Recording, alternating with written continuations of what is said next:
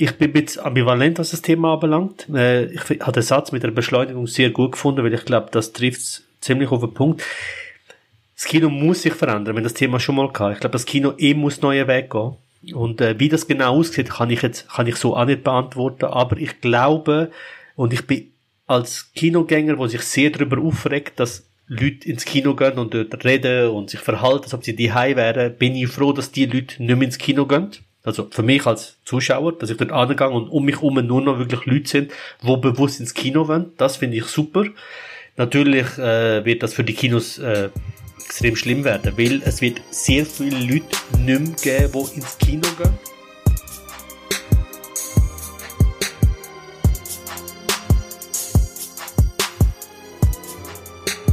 Wir begrüßen euch ganz herzlich zu einer neuen Ausgabe von Die Filmpartner. Wie ihr bereits wisst, diskutieren wir alles rund um Film und Serie und was sonst so abgeht in der Filmwelt und in Hollywood.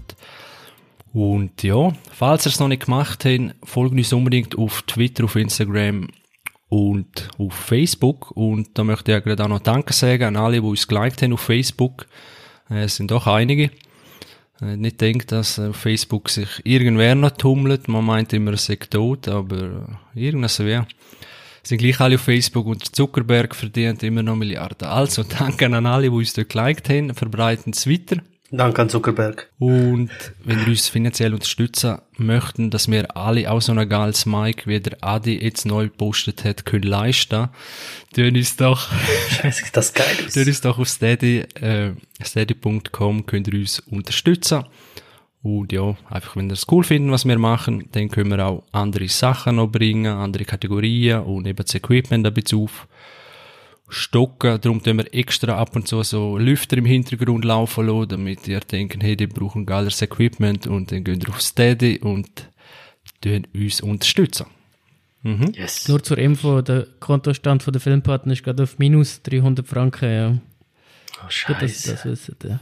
Das ist jetzt gerade der Adi in Basel gsi. Er, ihr habt ihn gerade gehört, mit einer unglaublichen Soundqualität. Eintönen dazu, von, wird zerkroset mit einem MacGyver zusammengebastelten Mikrofon. Ich bin momentan auch gerade verkältet, also wenn ich jetzt huste, höre das in voller Pracht. Wunderbar. Das ist, das ist jetzt eben der 3 3D-Sound, gell, der neue. Über das reden wir nachher noch, Zukunft des Kinos. Und, ja, ich möchte natürlich begrüßen, ich bin da nicht allein, der Adi mit seinem Top-Mikrofon, sondern auch in Winterthur möchte ich den Dario begrüßen. Hello. Und der Faton in Zürich. Servus. So, Jungs, geht's euch gut? Ja. Es ist, wei- es ist Freitag, es ist, alles ist nice. Es ist natürlich eine schwierige Frage, mit in der Corona-Zeit, äh, ist mir bewusst. Gerade heute sind wieder äh, Restriktionen raus, dass es ein bisschen verschärft wird. Umso mehr Film kann man aber schauen daheim. So ist Leider nicht in den Kinos. Auch zu dem kommen wir noch, ich verpasse da eine Überleitung nach der anderen. zu unserem Hauptthema. Aber ich würde sagen, wir dann mal gemütlich starten, und zwar mit dem, was wir zuletzt gesehen haben. Wer möchte anfangen? Ich starte sonst mal. Äh, Ich bin letzte Woche am Samstag mit, mit Kollegen ähm, Van Gogh live schauen. Ähm, der Markthalle dort in Zürich, das ist gerade bei mir da um die Ecke. Äh, für die, die es nicht kennen, es ist so eine 3D-Show mit Van, Bildern von Vincent van Gogh. Und man ist so im Raum und es ist, es hat so rund um einem herum hat, ähm, hat, sind so Wände und die werden beleuchtet mit Bildern von Van Gogh und die Bilder werden animiert und bewegen sich und das ist so eine geile Erfahrung gewesen. Äh, geht etwa eine halbe Stunde. Wir sind sogar zweimal geblieben, weil wir die letzte Vorstellung, also am Abend, am 10 Uhr gesehen haben. Da haben sie nochmal laufen und haben nochmal können schauen. Und, äh, ich hätte Bock, nochmal dran zu gehen und, ähm, haben dann aus dem Grund dann, äh, weil mich das so mitgenommen hat, was- wie soll ich sagen, wenn man es, ich bin jetzt ein Noob, was äh, Kunst anbelangt. Ich äh, habe das erste Mal so ein Erlebnis gehabt, im 2001 sind wir mit der Schule, da bin ich so 12, 13 gewesen, sind wir äh, in Basel, go, äh, Bilder von Rothko go schauen. Und ich hatte zuerst gedacht, für alle, die Rothko nicht kennen, das sind ja so Bilder, wo so einfach so Vierecke in verschiedenen Farben gemalt sind, wo man so denkt, das kann jeder eigentlich. Und der Moment, wo ich dort gehockt bin und die Bilder, das eine Bild einfach mich in seinem Band gezogen hat. Also weißt, so als skeptischer 13-Jähriger, der denkt, was ist das? Bin ich vollkommen weg gewesen. Und das ähnliche Erlebnis hatte ich letztes Wochenende gehabt. Bin dann sind wir heimgekommen und dann hatte ich am Sonntag einfach das Bedürfnis gehabt, mehr über den Künstler zu erfahren. Und hatte mir die Doku, äh, die Doku ist ein Film eigentlich, Loving Vincent. Ist so ein animierter Film von, ich muss überlegen, wer ist der? Genau, von Dorota Kobiela habe ich auch nicht gekannt, aber sie hat so das ganze, äh, den ganzen Film in dem Stil von Vincent van Gogh gemacht und erzählt die Story über Vincent van Gogh, was eine sehr, sehr äh, interessante Story ist. Ein sehr guter Film, geil, ist wirklich super animiert. Ähm, ein Erlebnis auch dort gewesen und ähm, das habe ich mir gegeben und dann habe ich mir nicht können aufhören, haben wir noch dann noch ein Doku aus 2009 gegeben von so einem französischen Künstler, wo, wo an den so berühmtesten Bilder, von, wo man jetzt von Van Gogh kennt, ist er an den Standort gegangen und hat dann das gefilmt. Und dann sieht man immer die Bilder und wie sie live aussehen und erzählt auch die Story rund um Van Gogh herum. Und es ist so eine Off-Stimme, wo dann quasi Van Gogh erzählt, wie seine Situation damals war. Ähm, sehr beeindruckend. Beide, Doku und der Film, kann ich sehr empfehlen. Ist der Van Gogh der Sonnenblumenmöller, der keine Uhr mehr hat? Mhm. Genau. Dann könnten wir jetzt, Dario, ich weiss, wir haben einfach mal Van Gogh gehabt im Zeichnen. Äh, sind noch zusammen in der Sekundarschule. Ja. Und jetzt sollte man die gerade so einblenden. Unsere Van Gogh-Bilder. Äh, ja, das habe ich leider nicht mehr genommen, aber, ja. Äh, kannst du mir noch, mal, noch ganz kurz das Konzept zeigen vom, wie war die Aufführung gewesen, wo du bist da? Äh, Van Gogh Live heisst das. Und wie genau ist das, hat das stattgefunden? Du bist in so einem Raum, also du kommst so rein und um die herum hat es Wände, äh, verschiedene Größe, verschiedene aufgestellt und Bilder werden pro projiziert auf die Wand. Und dann gleichzeitig läuft Musik, wo das Ganze so untermalt und äh, es wechselt einfach ständig die Bilder, die werden auch animiert, die Bilder. Van Gogh ist ja, äh, gehört zu der, zum, also stilisch Impressionismus, das ist immer so eine gewisse Dynamik, wo die Bilder auch haben, durch den sehr, eigentlich, äh, wie soll ich sagen, ähm, sehr einfachen Pinselzug. Man sieht eigentlich Pinselstrich für Pinselstrich. Sehr grob. Absolut, sehr grob, genau. Äh, richtige Dynamik drinnen. Und das natürlich in so einer extremen Größe, weil bei so einer Größe fällt er halt wirklich jeder Pinselzug noch mehr auf. Und er hat ja mit Komplementärfarbe geschafft. Das heißt, wenn er grün kann, hat er immer rot genommen, um das Grün zu untermalen zu unterstreichen. Und das ist auf dieser Größe natürlich, wo du das siehst, weil wir reden da von, also das sind Wände von, was soll ich sagen, 10 auf 20 Meter grosse Wände, äh, wo du die Bilder sozusagen wie erlebst. Und es ist sehr, sehr intensiv und wirklich eine geile Erfahrung. Ich bin noch schauen, die, die, ähm, die Ausstellung hat es natürlich in Paris zuerst gegeben, in viel grösser, da ist sogar der ganze Boden beleuchtet, da bist du wirklich im Bild innen. Und das Gefühl hast du halt auch dort, dass du wirklich an dem Ort bist, wie er sie gemalt hat. Sehr eindrucksvoll. Und das geht zwei Stunden? Eine halbe Stunde. Also ein Vorspiel geht eine halbe Stunde und dann, aber wir sind zweimal gewesen, also wir sind etwa eine Stunde drin gewesen. Ah, sehr interessant. Absolut, ja. Dario oder Adi? Dario, mach du zuerst. Ja, ich hatte eine etwas strengere Woche gehabt, darum habe ich nicht so viel können schauen.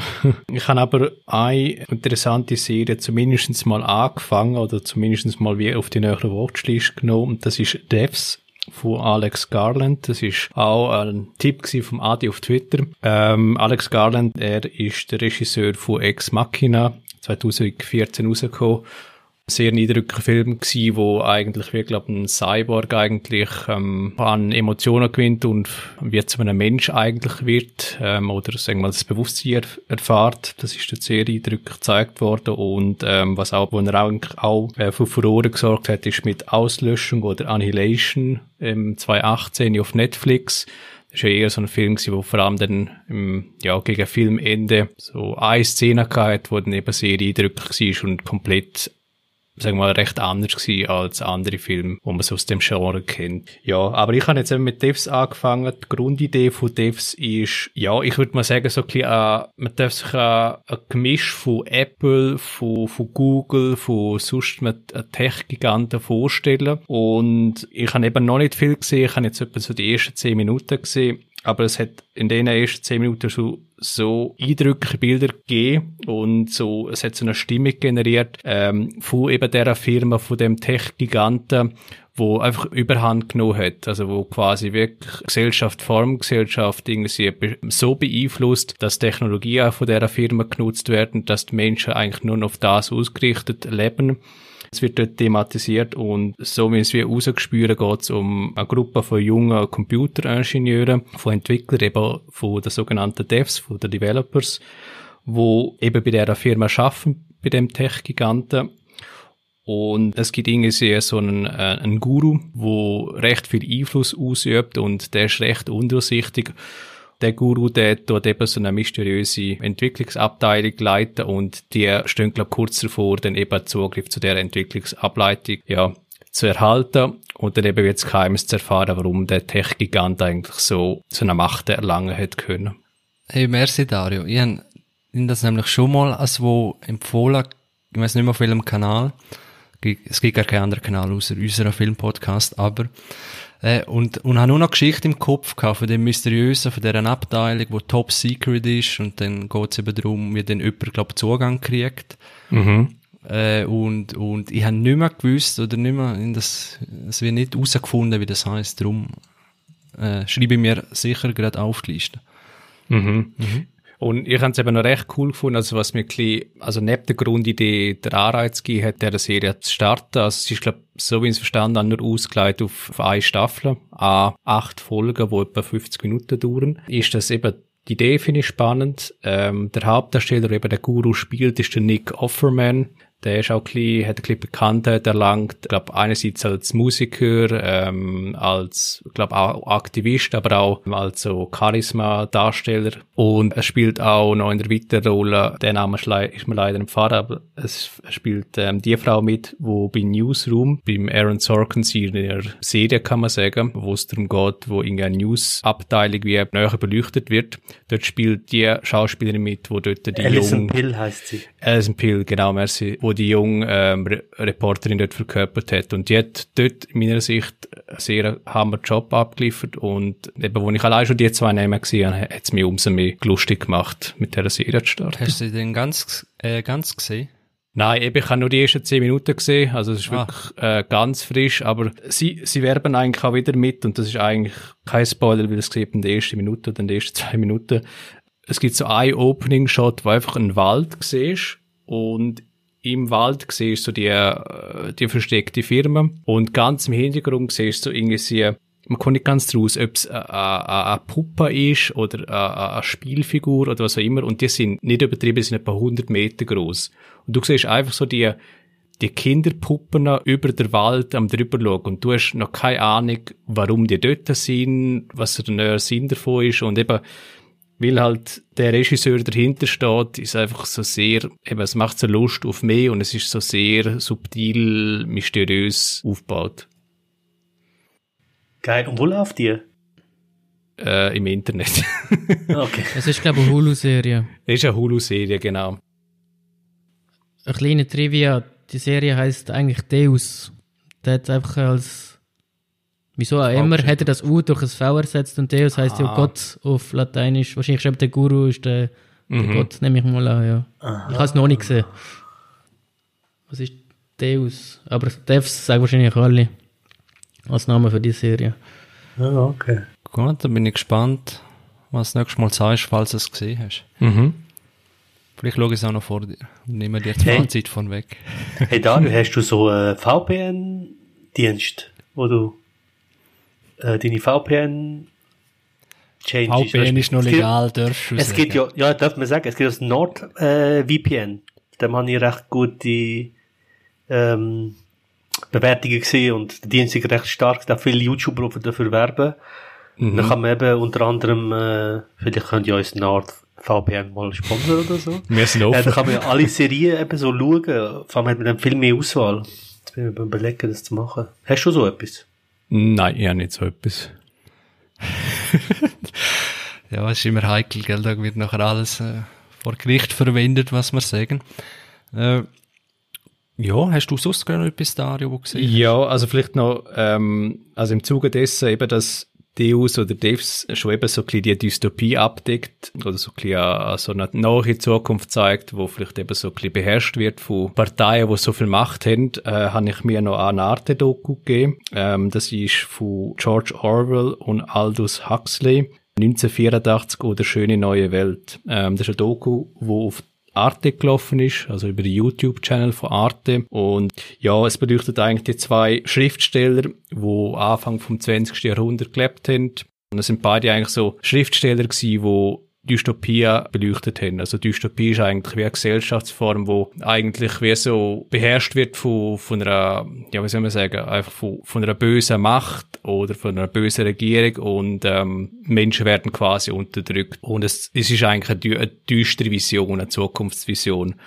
Und ja, was beleuchtet wird neben den zwei äh, Schriftstellern ist 1984 das Werk von, wie so der geistige Vorgänger war vom heutigen Modell in Nordkorea, also von einem grossen Führer, oder besser bekannt vom Big Brother im Buch 1984.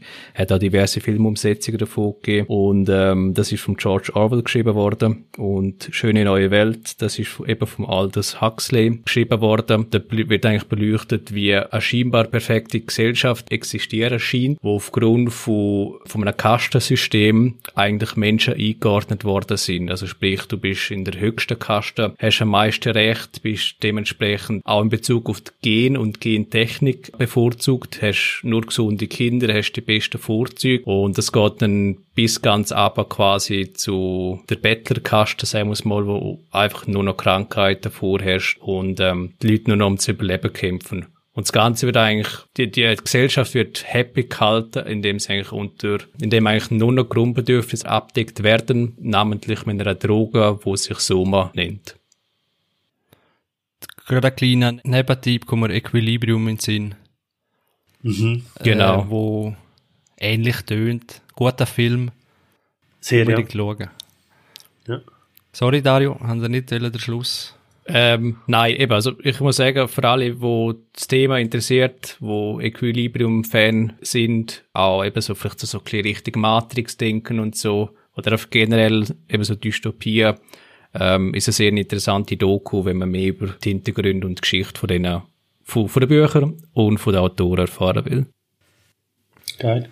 Gut, gut. Gute Bücher. Adi? Ich habe einen Klassiker von der Filmgeschichte äh, gesehen als letztes. Ähm, Citizen Kane von 1941 vom Orson Welles. Mit Ankündigung. Ich glaube, du hast es noch gesagt letzt. Ja, aber da sind wir schon offline gewesen. So viel Ah, ich mich erinnere, genau. Okay. Ähm, ich habe den Film auch als Vorbereitung geschaut für den Film Mank, der seit heute auf Netflix läuft. Das ist der neueste Film von David Fincher. Der hat seit sechs Jahren keine Filme gedreht und ist jetzt heute rausgekommen. Und ja, ich fange jetzt eben zuerst mit Citizen Kane an. Das ist ein Film, da geht es um einen Medienmogul, einen Zeitschrift-Mogul. es wird zu dem sein Leben beleuchtet und es zeigt, wie der zu einem mächtigen Mann geworden ist, wie der die Öffentlichkeit beeinflusst aber die Leute um sich herum auch verliert durch seine Macht. Ja. Und was ihm eigentlich wichtig ist, das verliert er eigentlich rundum. Und das ist eigentlich eine One-Man-Show der Film von dem äh, Orson Welles, der hat das produziert, hat Regie geführt und ist äh, Hauptdarsteller gewesen. Und der Mank, der hat das Drehbuch geschrieben, von dem der eben der, der Film von David Fincher handelt. Und der Film, der gilt allgemein als bester Film aller Zeiten. Auf jeder Filmliste ist der sicher in der Top 10, wenn nicht eben Platz 1. American Film Institute sagt, es ist der wichtigste, der beste amerikanische Film, den es gibt. Da ich dachte, jetzt muss ich da einfach auch mal schauen, weil es kann nicht sein, dass so eine Lücke da in meiner Filmografie innen ist. Ich habe wirklich nicht gegoogelt, äh, was jetzt der Film, der beste Film sollte machen von aller Zeiten. Aber es ist offensichtlich, wenn man den Film sieht, man muss eben denken, der Film ist von 1941 und er hat eigentlich, äh, wie man einen Film erzählt, das hat er total neu erfunden. Also es ist nicht so abgedroschen von A bis Z, langweilig. er macht geht ganz neue Wege, aber der Film fängt von hinten an, ein Mann stirbt, sagt das letzte Wort und dann kommt man vom Grund an, was hat das Wort bedeutet gehabt? Keiner weiß, was das, was, was das Wort bedeutet. Das heißt das Wort Rosebud. Und keiner kennt irgendjemanden, wo Rosebud heißt, wo in dem näheren Umfeld von dem, von dem Mann gelebt hat, der, der Kane, ja, eben der Mediamogul spielt. Und dann äh, wird das in Rückplan äh, aufgerollt, wie dann seine Kindheit, wie er zu Reichtum gekommen ist, aber wenn er halt seine wichtigsten Leute vor den Kopf gestoßen hat. Und ähm, zum Beispiel die Auflösung gibt es dann irgendwann mal am Schluss. Aber man weiß es bis zur letzten Sekunde nicht, was das Wort bedeutet. Das finde ich auch extrem spannend und aufregend. Auch zu schmal bei Filmen, sieht man es 10, 5, 10, 5 Minuten vor Schluss, wird etwas aufgelöst und dort ist die aller, aller, allerletzte Einstellung, bis du dann weißt, okay, was, was jetzt genau die Auflösung ist. Und eben filmisch hat er ganz, ganz neue Wege eingeschlagen technisch. Zum Beispiel äh, Kamerawinkel, der mächtige Mann siehst immer nur von unten, die Unterdrückten siehst immer von oben, dass von oben runter schaut. Zum Beispiel wird auf ein Foto äh, draufgehalten und dann wird das Foto lebendig, also gehst du dann in die Szene rein, das heißt, vorher hat es das gar nicht gegeben, ja? es ist einfach filmisch für die Zeit auf einem extrem hoch, hoch, hohen Niveau. Ich glaube, es ist nicht mal die Geschichte selber, die das zum besten Film aller Zeiten macht. Einfach filmisch hast du so etwas vorher, glaube ich, noch nie gesehen, ja, wo das so weit aufhebt. Das ist schon sehr eindrücklich von 1941. Und eben der Orson Welles, der ist damals gerade 24 gewesen. Man muss sich vorstellen, 24, äh, ein Nasenwasser. Und hat das Ding einfach durchgezogen, ist dann ein Naturtalent gewesen. Und eben, zugespielt hat man auch das super Drehbuch von dem äh, Herman Mankiewicz, wo man eben Mank genannt hat. Und da handelt dann der Film von David Fincher davon wo ich jetzt eben heute gerade geschaut habe.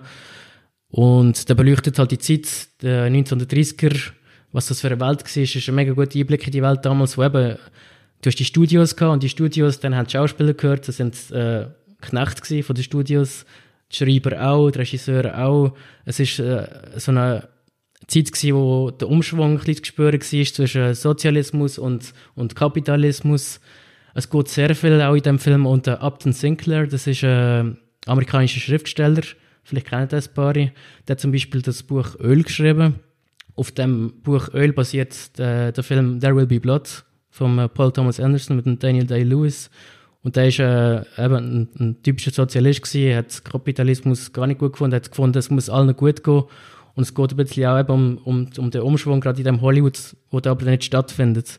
Und der Menk, der schreibt dann eben das, das super Dreibuch und äh, verhilft dann dem Orson Welles zu dem Weltraum durch das, ja. Und es ist ein sehr eindrücklicher Film gewesen. Und was ich noch kurz will sagen, was mir dem Menk auch gefallen hat, ich kenne so viele Filme, wo authentisch alt aussehen, aber es nicht sind. Du siehst einfach, es, sind, es ist ein moderner Film. Aber der Film, der schafft es. Und ich weiß nicht, wie sie das gemacht haben. Es sind so. Das habe, das habe ich schon gedacht. Warum, warum kriegt man das nicht? Du irgendeinen Filter drüber, wo so auf Instagram können sie. Ja, genau. Ich glaube, da haben sie es irgendwie geschafft, so die, die Konturen sind extrem abgerundet, unscharf gehalten. Es sieht sehr, sehr, sehr, sehr authentisch aus. Oder wenn du einfach zahlte Equipment nimmst, dann hast du halt die Auflösung nicht mehr, gell? Das, aber ja. Ich weiß nicht, wie sie es gemacht haben. Das haben wir auch schon gefragt. Also gut, wie also du hast sie sagen, gemacht, ja. muss sagen, dass David Fincher natürlich, wenn einer kann Bilder inszenieren kann, ist er. Jetzt, also es überrascht mich jetzt nicht, dass er das schafft. Geil. Jetzt, jetzt kommt eben das Überraschende. Der, der Schmidt, der Filmkritiker, er ist schon aufgefallen, ja. dass der, der hasst David Fincher. Ah, wirklich? Ja, das ist mir nicht aufgefallen. Jede Filmkritik. Und weißt du, was er gesagt hat? Es gibt mit David Fincher kein einziges Bild, das dir im Kopf bleibt. Ich finde jetzt auch Ach, bei Fincher, er, er macht das komplette Blödsinn. Paket, das ist sensationell bei ihm. Ich finde jetzt auch weniger Bilder, aber dass er der, so ein David Fincher äh, Verachter ist, hätte ich nie gedacht. Das ja. finde ich jenseits, ja. vor allem wenn man an, an Sieben denkt, oder? Also der, der Film besteht eigentlich nur aus Bildern, ikonischen Szenen und der, der kannst du allein schon im, in deinem Kopf abspielen. Du hast jetzt Kopfkino. Mhm. Absolut. Also ich bin, ich bin, ich bin wieder komplett anderer Meinung. Ich auch. Also wenn ich, wenn, wenn, wenn mir ein, wenn jemand schafft bei mir Bilder, äh, selbst ganz einfache Situationen, wie auch bei äh, Social Network, da gibt's Bilder, die werde ich nie vergessen. Obwohl das, äh, die irgendwie Kaffee hocken oder irgendwo im Wohnzimmer, aber was er schafft, für Bilder zu kreieren, ähm, den Fokus zu setzen und die Leute entsprechend zu platzieren, so dass du immer auch das Bild eigentlich schon erzählt, äh, wer, welche Figur welche Rolle hat. Also wenn das jemand kann, dann, dann auf jeden Fall Fincher oder so. Das ist echt ein super Film. Aber wenn ihr jetzt den schaut, würde ich euch empfehlen, unbedingt zuerst Citizen Kane anschauen, weil okay. sonst macht Das macht wirklich fast keinen Sinn. Und du musst dich auch mit dem Film auseinandersetzen, Citizen Kane. Wer ist jetzt das gewesen? Es, es, Ja. es ist eine reale Person, wo der Citizen Kane eigentlich dann darstellt. Ein, ein ehemaliger Medienmogul, der eben, man schreibt ihm die Rolle zu. Es ist so der persönliche Rachefeldzug gewesen von dem Drehbuchautor, von dem äh, Herman Mankiewicz. Und man sollte ihn schon vorher schauen. Geil, freue mich drauf. Citizen Kane ich auch auf der Watchlist seit eh und je und äh, das ist etwas, was ich mir glaube das Wochenende vornehme, wenn der jetzt, ich habe gar nicht gewusst, dass der Fincher-Film, dass der man eigentlich schon das Wochenende draussen ist, in dem Fall, ja. Ah, noch ein kleiner Tipp. Ich habe natürlich auch gestreamt im Internet, habe es sonst nirgends gefunden. Und es gibt keine äh, Version, wo von Anfang an Tonspur, Synchronisation stimmt. Also jemand sagt das Wort und die Lippen wegen sich zwei Sekunden später. Aber das ist, das ist nur in der Das ersten muss fünf- so sein. Nein, das ist Adi, nur in das ersten fünf so Minuten. Nein, aber es ist in jeder Version, es ist nur in den ersten fünf Minuten so und dann plötzlich stimmt es irgendwann.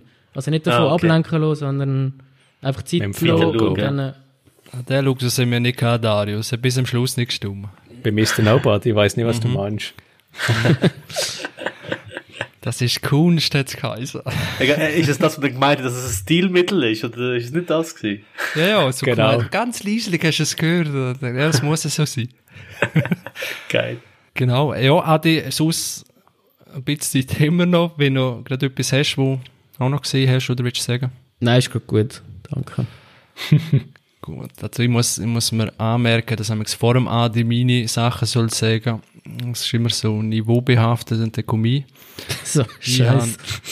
ich habe, Okay, jemand muss den Trash bringen. Komm. ich habe ihn Baywatch raus. neu gesehen. Nein, nein, sag ich. Hey, nein. Gerade so, gerade schon nicht.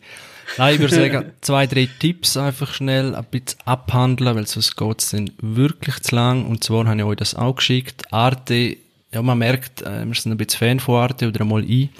Die hauen auf Absolut. YouTube einfach eine geile Doku nach der anderen raus. Und was ich besonders cool finde, sind amix Dokumentationen über irgendwelche Persönlichkeiten, wo man kennt oder einem interessieren. Und dann ist eine rausgekommen von Tom Cruise, Mann mit zwei Missionen, vom 2019.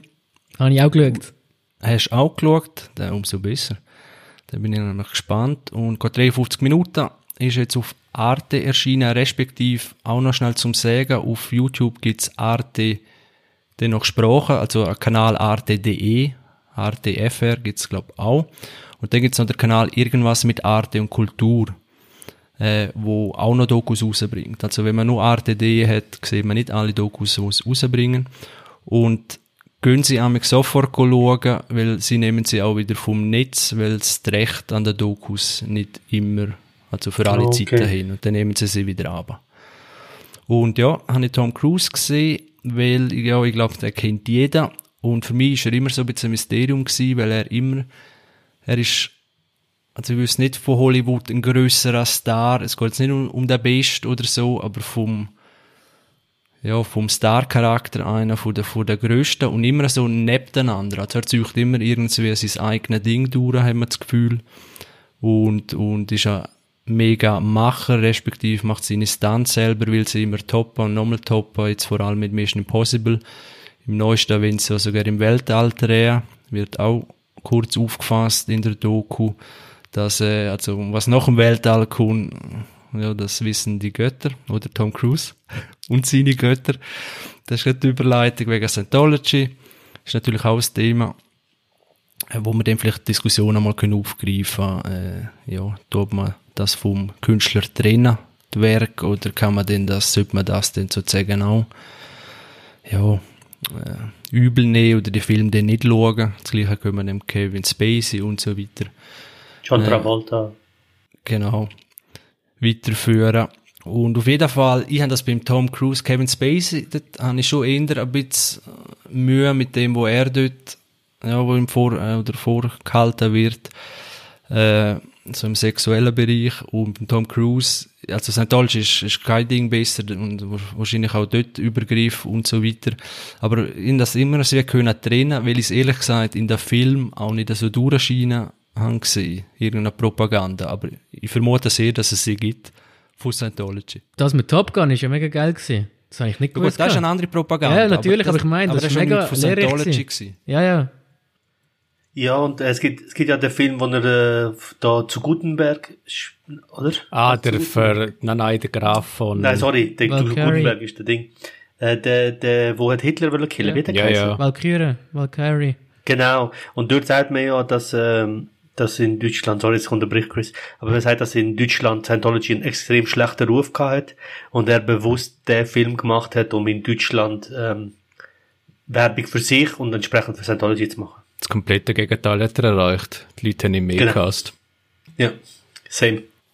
Ja, und dann die Interviews, die er gebracht hat, und das kommt auch alles in der Doku ein bisschen vor, wenn er, wenn er da ja, sich ins, ins, ins Abseits manövriert und jetzt eben so, wir, wir Marken Mission Impossible, äh, hat er noch so sein, sein Metier und aber, und dass er, ja, ich will es eigentlich nicht von wegnehmen, äh, du hast es ja auch gesehen, Adi, dass er so, aber die Analogie ist einfach genial, nämlich vom Dorian Gray, dass er sozusagen der Dorian Gray von Hollywood ist, immer jung, immer schön, äh, eben macht alles so, wie ein 20-Jähriger, kommt es einem vor und, und dass er dann halt das wahre Alter und so weiter, äh, ja, das muss er dann auch so hören, oder? Beim Dorian Gray geht das alles auf ein Bild, dass er ewig schön kann bleiben, altert das und dort ist dann eher halt die dunkle Seele, oder, die er dann hat, oder halt, äh, ja, und ganz interessant ist noch eine Episode, muss mir dort vielleicht noch schnell helfen, Adi, vom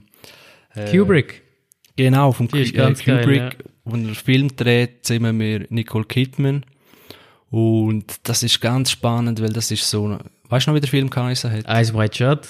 Ich weiß schon, ja. Die haben fast- Genau. fast 18 Monate lang mit Kubrick zusammen gewohnt. Das war völlige Hingabe, gewesen, also extrem.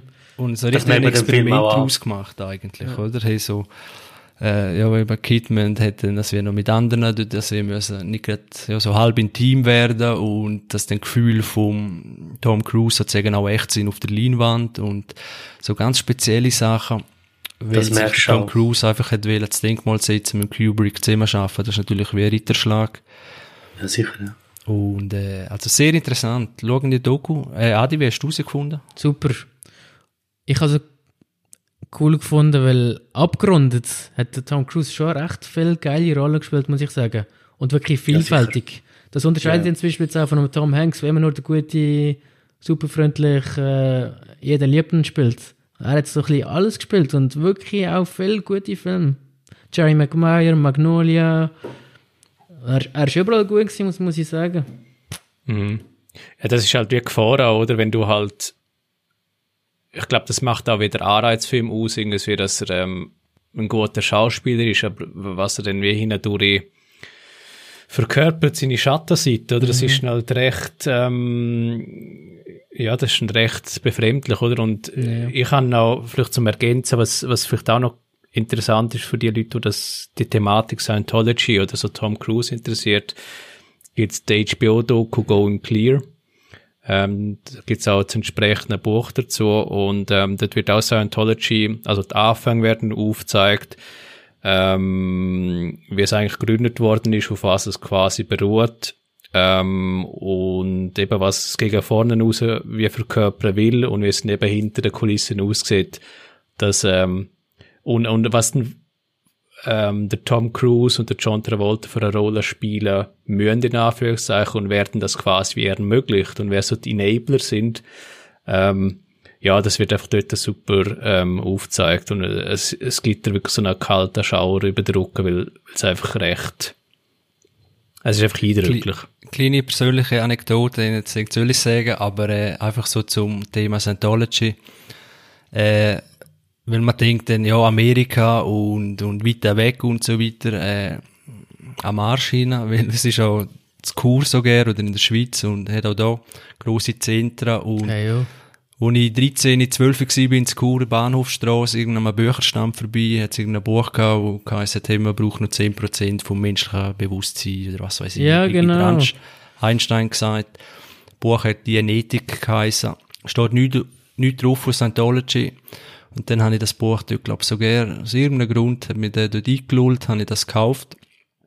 Aus irgendeinem Grund eine Adresse hinterlassen, ich weiss nicht mehr, eben, man ist 13, nicht mehr anders im Kopf.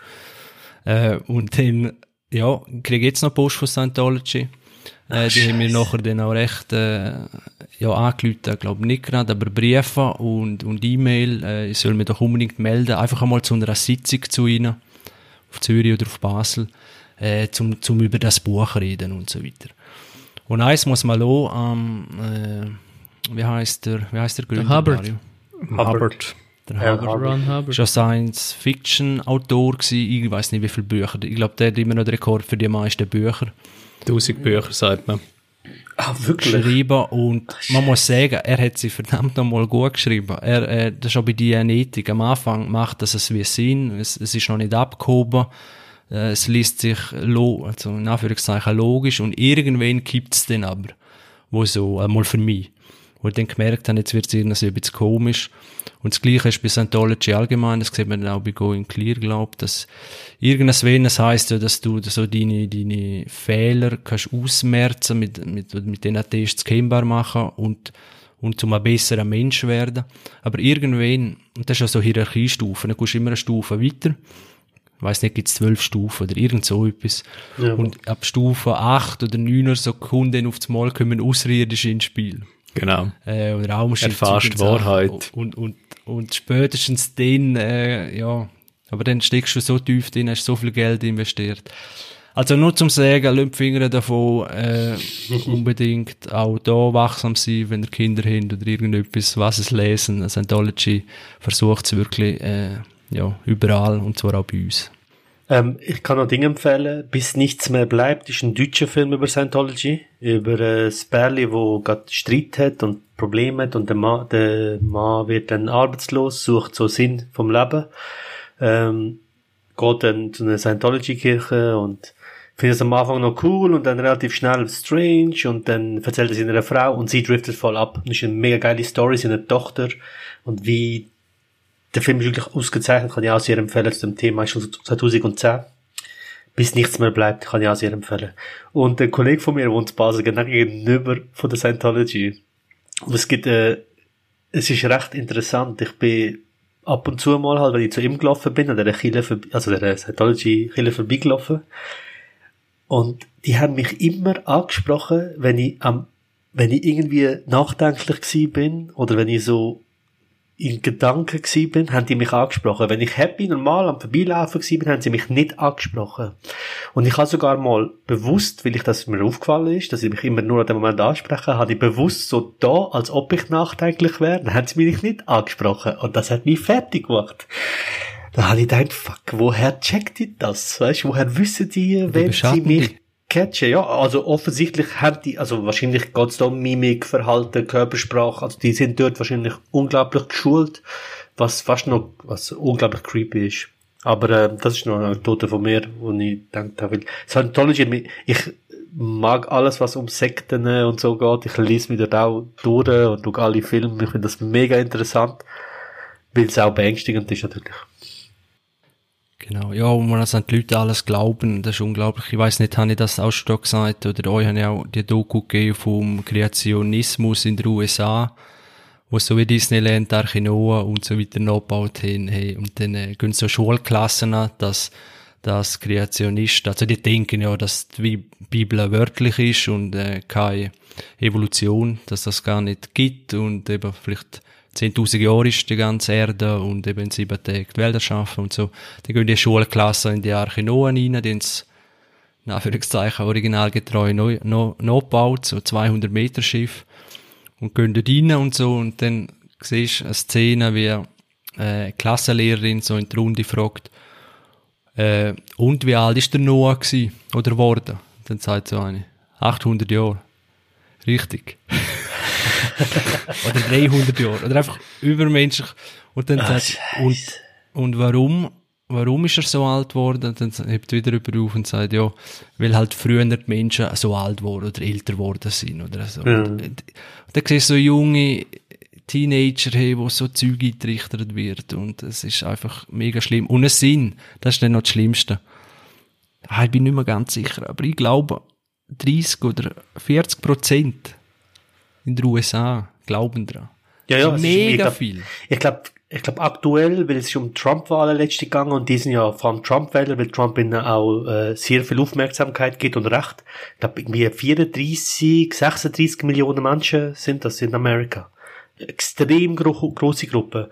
Es gibt bei Sopranos gibt's auch eine Folge, wo Tony Soprano im Spital ist, wieder angeschossen wird und er natürlich ist er so psychisch angeschlagen, wo er nicht weiß, was im Leben jetzt weitergeht. Und dann kommt eben einer vorbei und redet mit ihm und so. Und er ist so fast geneigt, so zurück zum Glauben zu finden. Er merkt, dass er einen gewissen Halt braucht und sagt zu ihm, es muss schön sein und etwas zu glauben. Und dann diskutieren die und dann sagt der Typ zu ihm, aber, äh, da hat er genau, Tony Soprano so ein Buch über Dinosaurier, und er dort hat, das einzige Buch, was sie dort im äh, Spital hat, und dann sagt er so, ja, okay, jetzt sagt, nimmt der Priester, was der auch immer ist, der Freikirche nimmt so das und sagt so, oh, Dinosaurier, sehr spannend und so. Natürlich haben Menschen zusammen mit Dinosauriern gelebt, ist ja mhm, klar. Und genau. dann sagt der Soprano, und dann merkst du, wie es bei ihm komplett changed und sagt, äh, wie die Flintstones oder was. und dann merkst du, wie das so kippt, weißt du, so, und alle denken, oh, okay, ja, da stimmt etwas nicht, okay. Dinosaurier sind auch in der Arche gewesen, genau. Natürlich, selbstverständlich. Das ist schon klar. Und, und cool ist dann, dann jemand gefragt, ja, wie, wie der Noah denn da alle, oder wie es denn da alle Tiere gefüttert haben.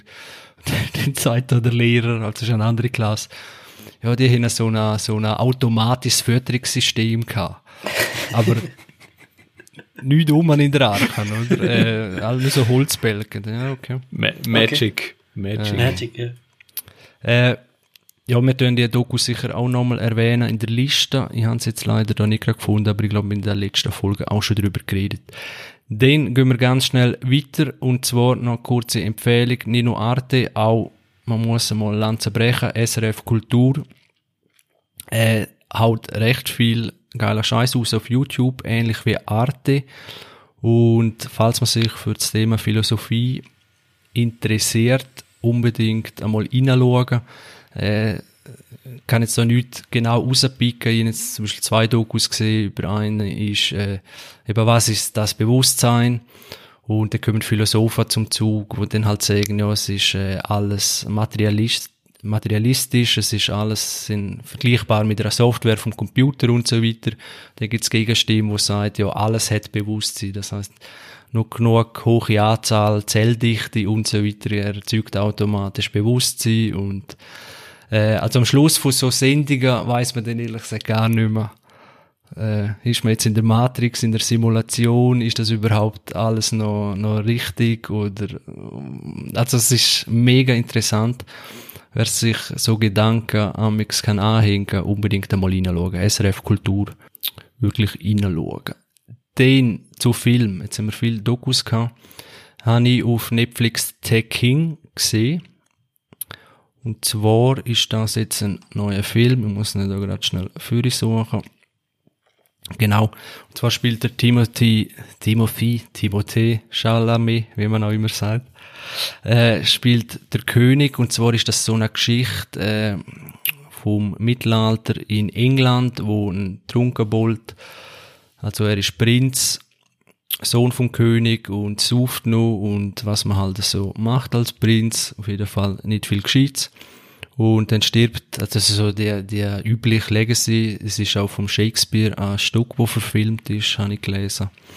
Äh, drum, und beim Shakespeare bin ich mir überhaupt immer nicht so ganz sicher, historisch. das alles noch erfunden, da wie Shakespeare nicht studiert.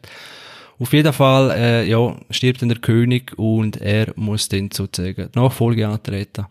Und ich finde so Historiendrama in Anführungszeichen noch recht interessant, weil es, also kommt immer darauf an, wie es gemacht ist. Und ich muss sagen, der Film äh, ist jetzt auf Netflix draussen und der King heißt er.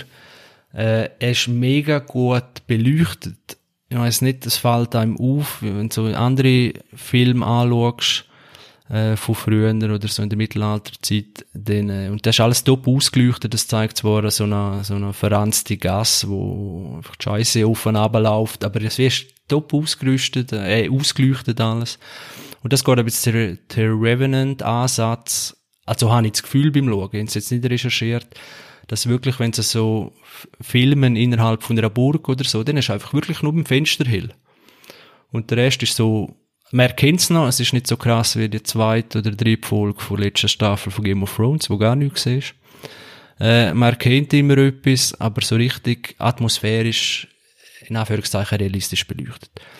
Und der Film hat mich daran erinnert, äh, Outlaw King, mit äh, vom David Mackenzie mit Chris Pine. Der ist auf Netflix. Haben wir, glaube auch mal kurz beredet. Der Dario hat er, glaube auch gesehen. Ja, haben wir gesehen mit dem, ja, eben wie gesagt, Chris Pine, der Star Trek -Da Darsteller. Genau. Und der geht in eine ähnliche Richtung. Also, es sind jetzt kein Film, wo ja, alle Oscars einheimsen und, und kein Citizen Kane, aber wer so auf Mittelalter äh, Herrschaftsdrama steht, äh, unbedingt schauen. Der King hat mir sehr gefallen. Du hast auch den King gesehen? Ja, der ist schon, ich könnte gerade sagen, gleich zwei Jahre auf Netflix draussen. Hast du? Ja, 2019, Dann ist er mir glaub. erst, der Algorithmus hat ihn mir erst reingehauen. Ja.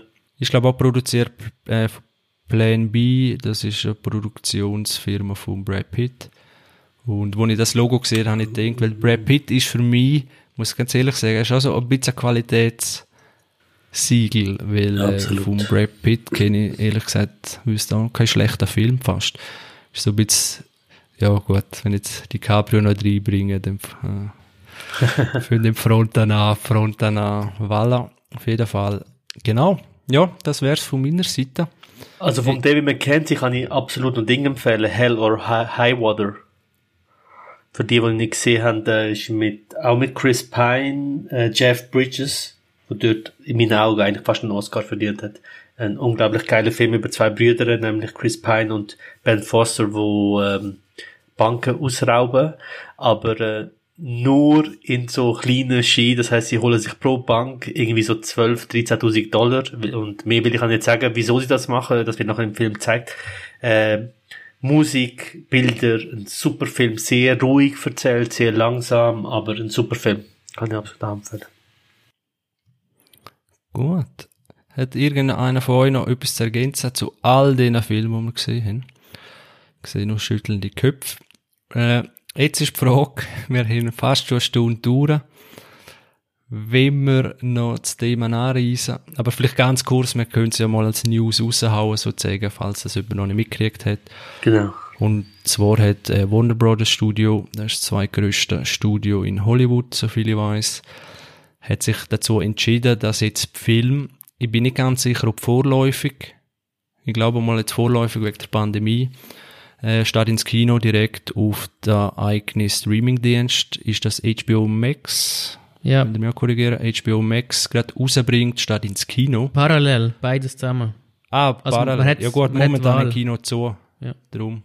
Nein, ist Aber ja ja, für stimmt. 21. Sie rechnen schon, dass 21 Kinos wieder aufgehen. Ja. Okay. Parallel. Und dann fragt sich natürlich, wer geht noch ins Kino? Äh, ist das überhaupt zu retten? Und wie, ja, wie geht das weiter?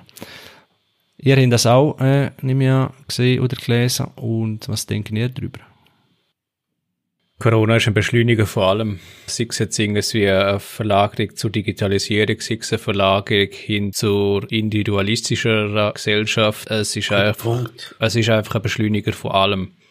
Und es ist, es, es, es zwingt die halt irgendwie zu, zu drastischeren Maßnahmen in der kürzester Zeit. Und ähm, ja, die Folgen, die merkt man tagtäglich, oder? Ja, es werden Entscheid gefällt, äh, vielleicht wird einfach nicht über die Auswirkungen von den Entscheid gefällt, ähm, weil es können kurzfristige, ja, wie soll man sagen, Beweggründe sein, warum man so Entscheid fällt und sagt, hey, wir müssen jetzt irgendwie, noch Geld verdienen im nächsten Jahr, aber es dann wie langfristig für eine Entwicklung oder für einen Trend auslöst, das ähm, ist ihm vielleicht auch egal, oder? Oder man kann es wie nicht mehr so zurück, zurückschrauben. Ein guter, ein guter Ding habe ich gelesen, Kommentar, und zwar, also Kino ist eigentlich, seit es- es Kino gibt, wird immer gesagt, jetzt, jetzt stirbt es dann aus. Aber wenn man überlegt, wenn man zurückdenkt, allein äh, VHS-Kassetten oder so, und das auf der Marco ist, dann haben wir doch gesagt, ey, jetzt kann das jeder daheim anschauen, den Film, oder? Warum, äh, also schon dort wäre für mich plausibel gewesen, dass man gesagt hätte, äh, Kino stirbt aus, weil, oder was für einen Grund gibt's noch? Und, und natürlich ist das jetzt ein bisschen eine andere Situation, aber es könnte eben gleich auch so sein, dass einfach das Flair vom Kino daheim gleich noch nicht reproduzierbar ist. Ist es nicht, in meinen Augen. Ganz klar nicht. Und, Also- ja.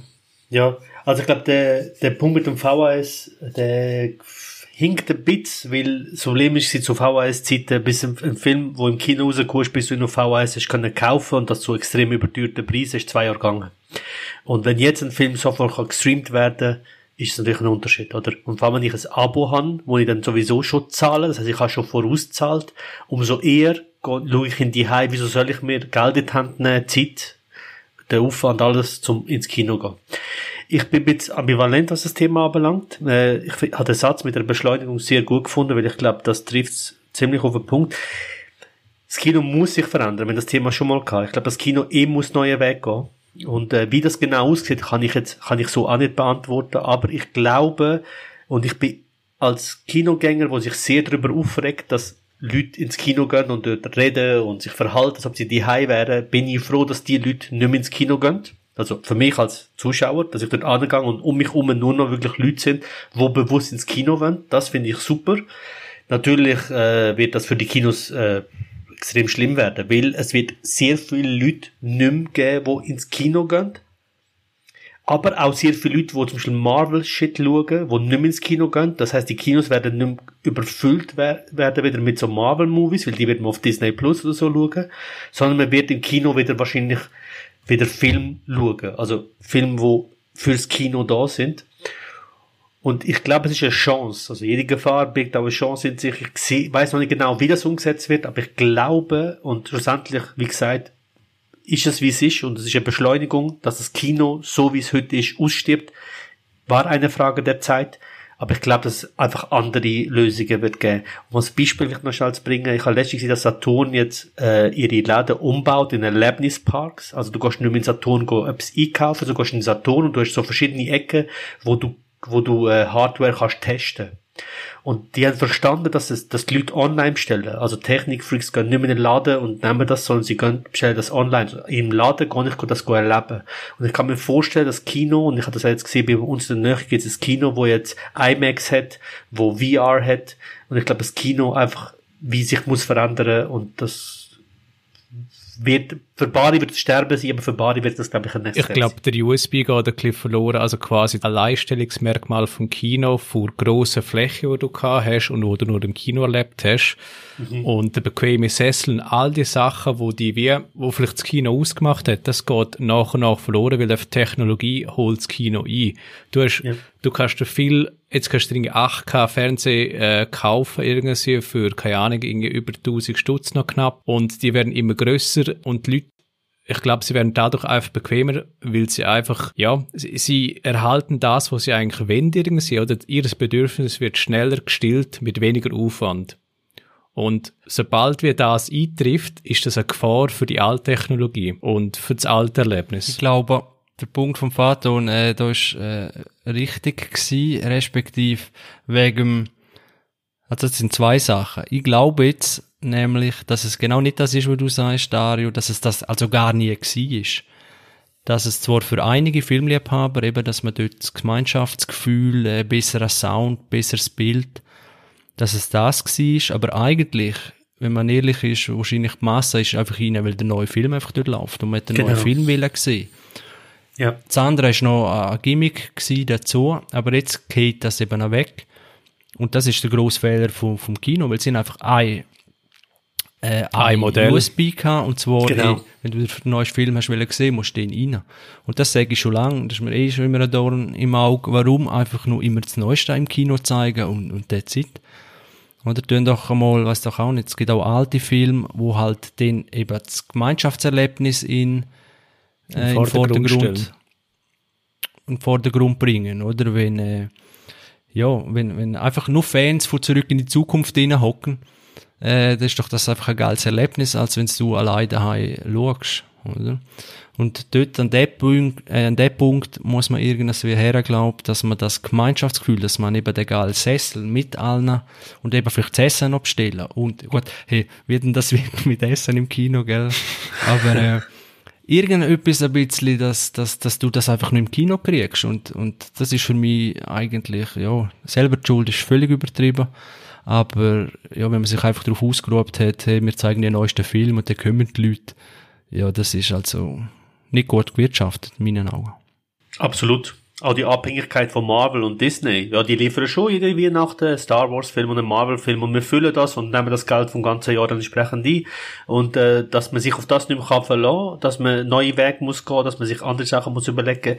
Ich bin voll bei dir. Ich würde auch sehr gerne alte Filme, ich würde zum Beispiel Citizen Kane, was gerade drüber haben, sehr gerne im Kino schauen. Ich glaube aber, dass mir das eine absolute Nische trotz schlussendlich ist. Ich weiß nicht, wie viele Leute das machen. Also ich glaube schon so das Liebhaber-Ding dann. Also so große Kinos, vielleicht ist es auch okay, dass so weißt so Ketten von Kinos aussterben, sondern dass dann wirklich nur noch Erlebniszentren oder äh, Arthouse-Kinos etc. entstanden. Wir haben hier in Zürich sehr viele Kinos, wo nur von Indies und Arthouse-Movies leben und zwar sehr gut. Und ich glaube, dass die werden überleben, weil dort es, äh, das Publikum sozusagen aussuchst und ich bereit bin, 30 Franken auszugeben für einen Film, wenn ich weiß, dann kann ich exklusiv da in dem Kino schauen. Weißt du, muss es auch nicht ein riesen Cineplex äh, oder ein genau. Komplex sein mit riesen Sälen und dann sind es halt ein bisschen kleiner, familiärer äh, und, und auch weniger kostenintensiv und, und ich glaube, ich bin jetzt nicht ganz sicher, aber ältere Filme oder so, die kosten wahrscheinlich auch weniger in der Vorführung mhm. als der neueste, neueste Marvel-Film, wo, wo Disney 60, 70 Prozent kriegt äh, und der Rest muss noch mit dem Popcorn reingeholt werden, oder? schlussendlich gehst du eigentlich vom Mainstream weg und du hast eigentlich Zielgruppe wechseln. Das muss es wie sein. Mhm. Du gehst auf, du gehst wirklich auf die Fans und auf die Liebhaber. Das ja. ist eigentlich, aber es ist natürlich eben, es ist natürlich, wenn du als Branche den Move machen musst, dann, dann wird es Gewinner und Verlierer geben. Ja, vor allem Verlierer, ja, das absolut. Mhm. Genau. Aber ich glaube, wir hoffen alle, dass es einfach auf alle Fälle nicht ganz verschwinden. Äh, das ist dann nämlich schon schade, wenn eben weil auch zum, zum die Umstrukturierung herzukriegen, braucht es halt Geld. Äh, und das ist jetzt so ein Fragezeichen in dieser Zeit. Aber also es wird sicher spannend, auch im neuen Jahr, wie da die Kinoketten das genau äh, gewährleisten. Ich glaube eben, es wird da so eine Symbiose wäre cool, wie du gesagt hast, mit einem Erlebnis schaffen. Kino muss einfach ein mhm. Erlebnis sein. Oder wo du mit nützlichen Sachen kannst verbinden, mit etwas, wo du einfach nicht kriegst daheim. Und wenn sie jetzt das Neueste wegnehmen daheim, dann müssen sie etwas anderes machen. Gut. Ja. Dann bedanke ich mich nochmal fürs Zuhören. Folgen uns auf Twitter, Instagram und auf Facebook. Auf Steady könnt ihr uns unterstützen. Wenn ihr noch irgendetwas zum Anhängen nichts, dann würde ich sagen, danke vielmals, habt eine gute Woche, bleiben gesund und bis bald. Ciao zusammen. Ciao zusammen.